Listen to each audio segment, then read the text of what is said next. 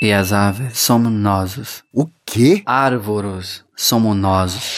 As árvores somos nós. As árvores somos nós. O podcast do Greenpeace Brasil.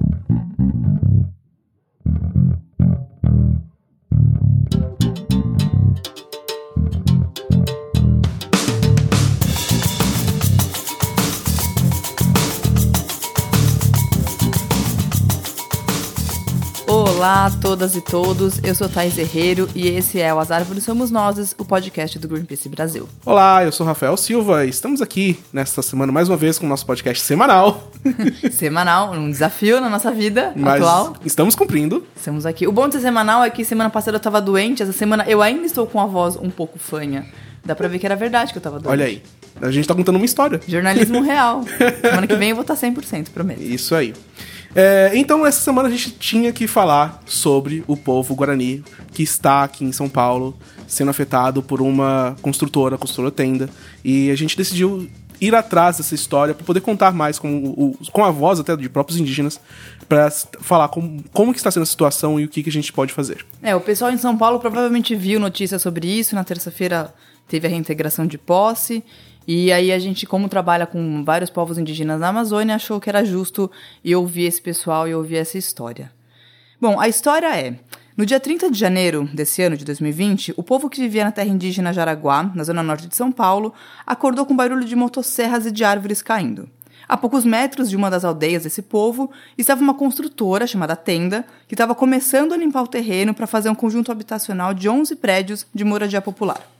Isso. Nessa primeira manifestação da tenda, nessa primeira ida da tenda naquele território, mais de 500 árvores foram derrubadas, entre elas os exemplares de cedro, que é uma árvore considerada sagrada para os Guarani, e também foram encontrados animais mortos, como passarinhos e colmeias de abelhas destruídas é, nessa região que a tenda passou. Foi então que os indígenas se organizaram e passaram a ocupar o terreno onde a construtora pretendia atuar. É, e aí o impasse ficou assim. De um lado, a tenda afirmava que a obra tem aval da prefeitura, com base no plano diretor, e tem aprovação do Conselho de Defesa do Patrimônio Histórico, Arqueológico, Artístico e Turístico da cidade, e que ela possui um termo de compromisso ambiental junto à Secretaria Municipal do Verde de Meio Ambiente, que autorizava a derrubada das árvores. Já do outro lado, o povo guarani bateme os impactos da obra e afirma que a tenda não respeitou duas legislações federais, e são elas a Portaria Interministerial de número 60 de 2015, que determina que nenhuma obra pode ser feita próximo a uma terra indígena sem um estudo de impacto ambiental e sociocultural,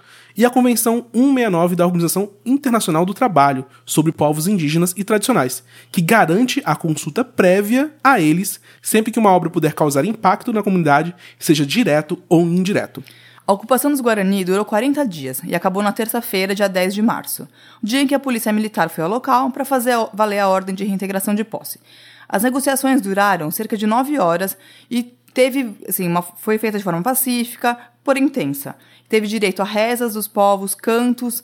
Esses indígenas homenagearam a vida e a natureza que estava em risco ali os indígenas e a PM entraram em um consenso no final das contas. Né? A decisão final foi de que as obras ficariam paradas por mais 40 dias, assim como proibida a retirada de qualquer árvore. E no dia 6 de maio, uma nova audiência vai acontecer devido à ação movida pelo Ministério Público Federal. E a Justiça Federal também está envolvida no caso. É, os Guarani saíram de dentro do terreno, mas ficaram na parte externa do portão. Eles fizeram isso como uma forma de manter o protesto e o posicionamento de resistência contra a investida do mercado imobiliário da cidade grande ao redor deles. Alguns dados sobre essa terra indígena são interessantes e é legal a gente falar aqui. Isso. Ela é o menor território indígena do Brasil, menor do que dois campos de futebol, é, e fica a 27 quilômetros do centro da cidade de São Paulo. Por isso é considerado uma aldeia urbana. Ali, cerca de 700 indígenas vivem dividido em seis aldeias, mantendo seu modo de vida tradicional que aconteceu ali é mais um exemplo da pressão que a cidade grande exerce sobre povos tradicionais e sobre a natureza, e é um exemplo de como os direitos dos povos indígenas são constantemente desrespeitados. Para entender melhor o que aconteceu e a situação desses índios, nós conversamos com duas pessoas, o Aleandro Silva, do CIMI, Conselho Indigenista Missionário, e a Jaciara Paramirim, que é uma das lideranças do povo guarani lá no Jaraguá. Vamos ouvir então o Aleandro. Oi, Rafa. Oi, Thaís. Eu sou o Aleandro Silva, indigenista na equipe do CIMI São Paulo.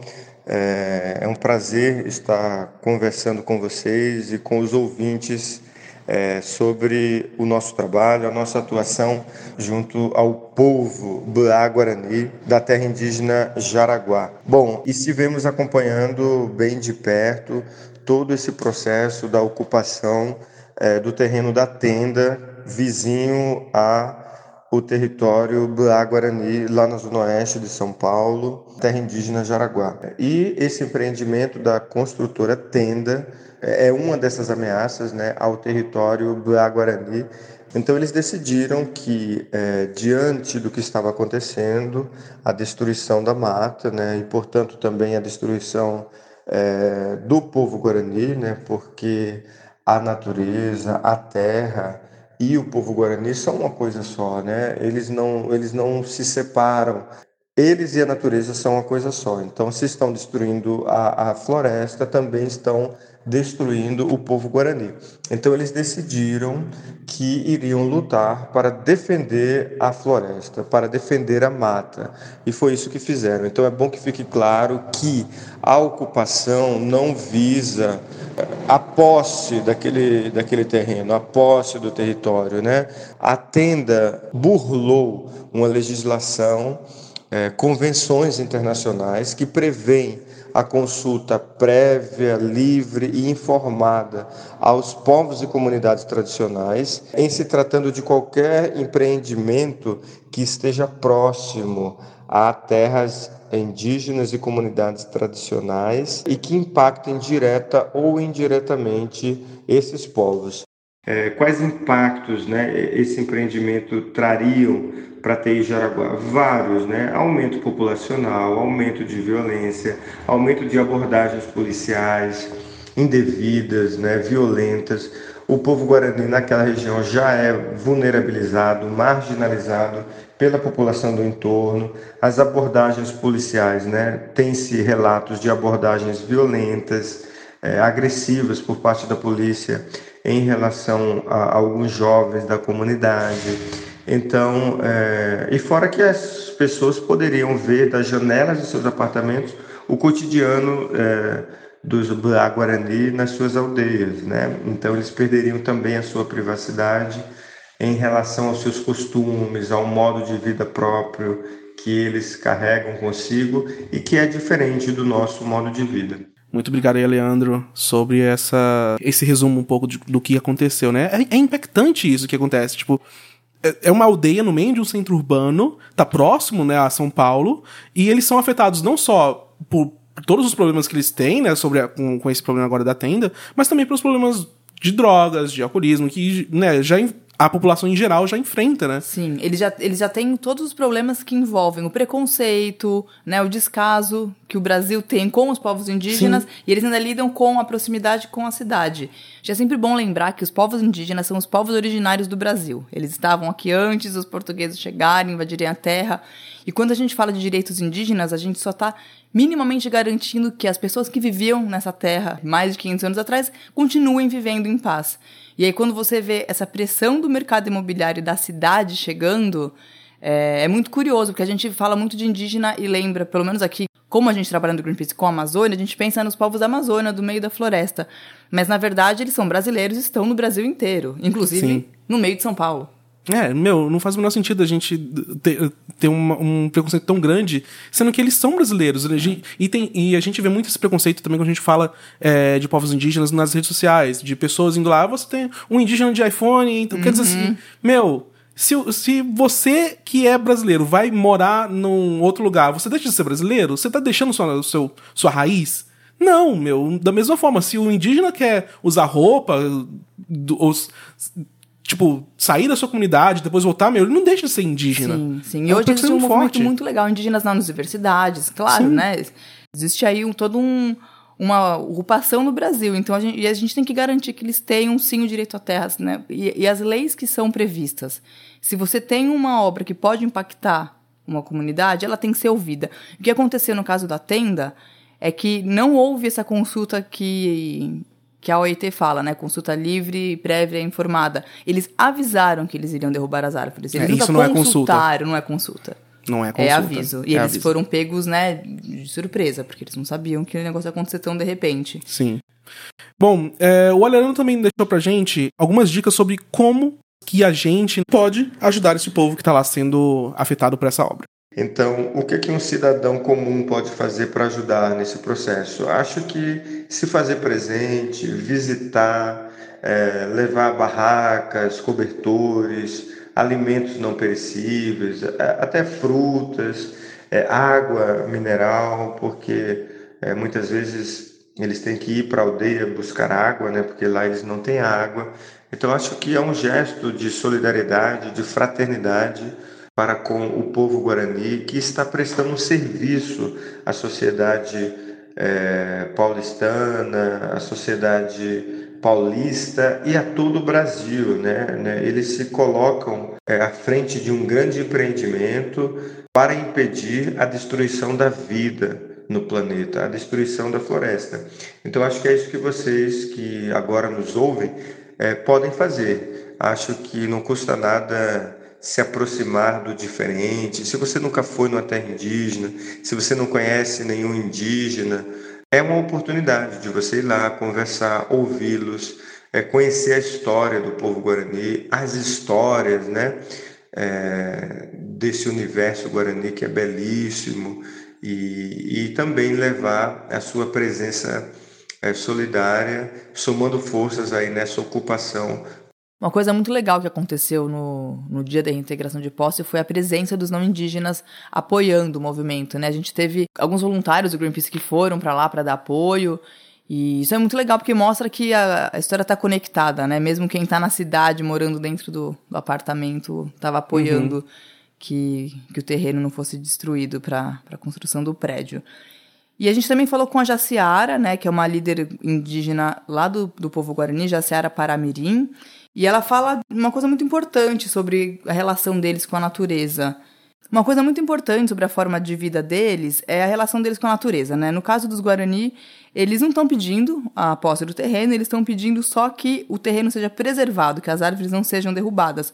Bom lembrar que é uma, uma área de Mata Atlântica, que é o bioma mais destruído do Brasil, e é uma área de manancial, então preservar aquilo é preservar uma área verde que é de todo mundo. Vamos ouvir a Jaciara. Atualmente estamos sim ocupando a do lado de fora, mas temos esperança de que realmente a justiça verdadeira seja feita. Porque a violência que a mãe natureza sofreu também foi imensa. Árvores centenárias sendo derrubadas, animais, passarinhos que foram mortos devido à derrubada das árvores. Como que a população não indígena consegue entender isso. Isso é uma violência e a gente não vai desistir. A gente vai lutar pelos nossos direitos, não pelo direito de ocupar aquele espaço, mas sim de preservar a vida ainda existente lá dos animais e manter a floresta, porque lá é um bem não só de, de nós indígenas, mas sim de toda a população não indígena. Precisamos do ecossistema da natureza seja mantido para que podemos viver bem. A destruição da natureza significa futuramente a nossa própria destruição. Temos que cuidar do que é nosso. Existe tanto lugar já degradado, devastado, cheio de concreto que pode se fazer construções. Por que, que tem que escolher justo um lugar onde existe mata atlântica, onde existe vida de animais silvestres, animais que estão em risco de extinção? onde existe lá um lago, onde existe uma nascente. Porque justo um lugar que tem tanta vida, tanta flora. Ouvindo né, o que a Jaciara fala, é, fiquei pensando, se a gente escutar com os ouvidos bem atentos para tudo isso, a gente talvez consiga resgatar a conexão que a gente parece ter perdido um pouco com a natureza, a gente mora na cidade, no asfalto, uhum. né? Acho que os não indígenas têm uma... A gente perdeu um pouco essa conexão. E aí, quando ela fala de tudo isso, é, fica muito claro sobre a resistência que eles têm. Sim. E no lugar dos prédios da construtora Tenda, os indígenas pedem que seja feito um parque ecológico com entrada gratuita para a realização de oficinas de bioconstrução, agrofloresta, com espaços para cursos de educação ambiental e preservação da história do seu povo. Então eles não estão como o próprio Leandro já falou, eles não, não estão pedindo a posse da terra, eles, eles querem que aquela terra seja preservada e que seja usado para algo pro bem do povo, é, de todo mundo, não só do povo indígena. Já existe até um abaixo assinado, que a gente vai deixar no link lá no post desse, desse episódio, que você pode assinar para poder pressionar os governantes para poder criar esse projeto aí. É, vale, vale apoiar essa luta.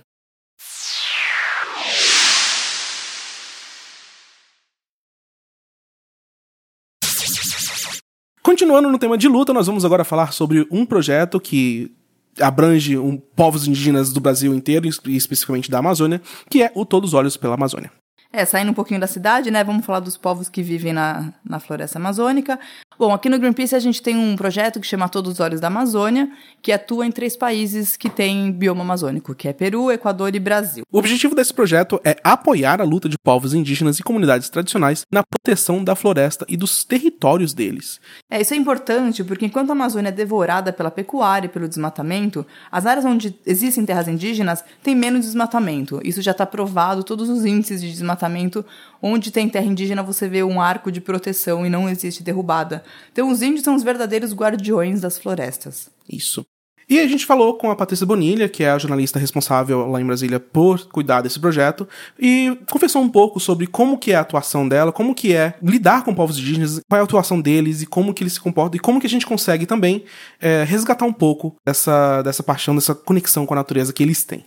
Vamos ver. O projeto Todos os Olhos na Amazônia atua em três países, é, na Amazônia de três países, né? No Peru, no Equador e aqui no Brasil. E ele tem como principal objetivo estimular uma ação de diversas organizações parceiras é, em rede, de modo a apoiar a luta de povos indígenas e comunidades tradicionais na proteção das florestas e dos seus próprios territórios denominados tradicionais, porque são ocupados historicamente por esses povos e comunidades. E aqui eu acho que vale fazer uma observação, porque neste programa vocês trouxeram a situação dramática dos Guarani e mesmo com todas as diferenças, né, que existe na, no modo de vida, no enfrentamento dos Guarani em relação aos povos indígenas na Amazônia tem algo que é comum a eles, e não só aos Guarani e aos povos da Amazônia, mas a todos os povos indígenas do Brasil, que é o desrespeito a que, aos direitos que esses povos adquiriram desde a Constituição Federal de 1988. É importante que os ouvintes saibam que os povos indígenas, eles têm o direito de ser quem eles são. Eles têm o direito de viver a vida que eles tradicionalmente viveram. Eles têm o direito de praticar os seus rituais, de usufruir dos seus territórios, de produzir as suas roças, de pescar, enfim, como eu disse antes, eles têm o direito de ser quem eles são e de viver como eles querem viver nos seus territórios, porque eles têm um modo de vida que é diferente do nosso modo de vida, né, da nossa sociedade ocidental não indígena, e que é curiosamente também é diferente de um povo para o outro. A gente costuma né, dizer os povos indígenas de modo geral, mas cada povo indígena tem a sua cosmovisão, tem os seus valores, né? E é uma pena que a gente não conhece esses valores, esses povos indígenas, porque certamente a gente seria encantar com muitos desses, desses conhecimentos, dessas tradições, desses valores. É, então, esse direito do povo indígena ser como ele é e viver no seu território tradicional é um direito sagrado, além de ser constitucional, e deve ser respeitado. Muito obrigado, Patrícia, aí, pelo, pela sua visão maravilhosa que é trabalhar com povos indígenas, gente. Uma boa reflexão pra gente ficar aqui nessa semana. Voltamos na semana que vem. Isso. Se você quiser mandar um comentário sobre esse episódio ou sobre qualquer coisa no nosso podcast, mande uma mensagem para social.br@greenpeace.org que nós vamos ler aqui no próximo episódio. Conta pra gente o que vocês estão achando dessa versão semanal. Isso aí. Um abraço e até semana que vem. Falou, tchau. Tchau.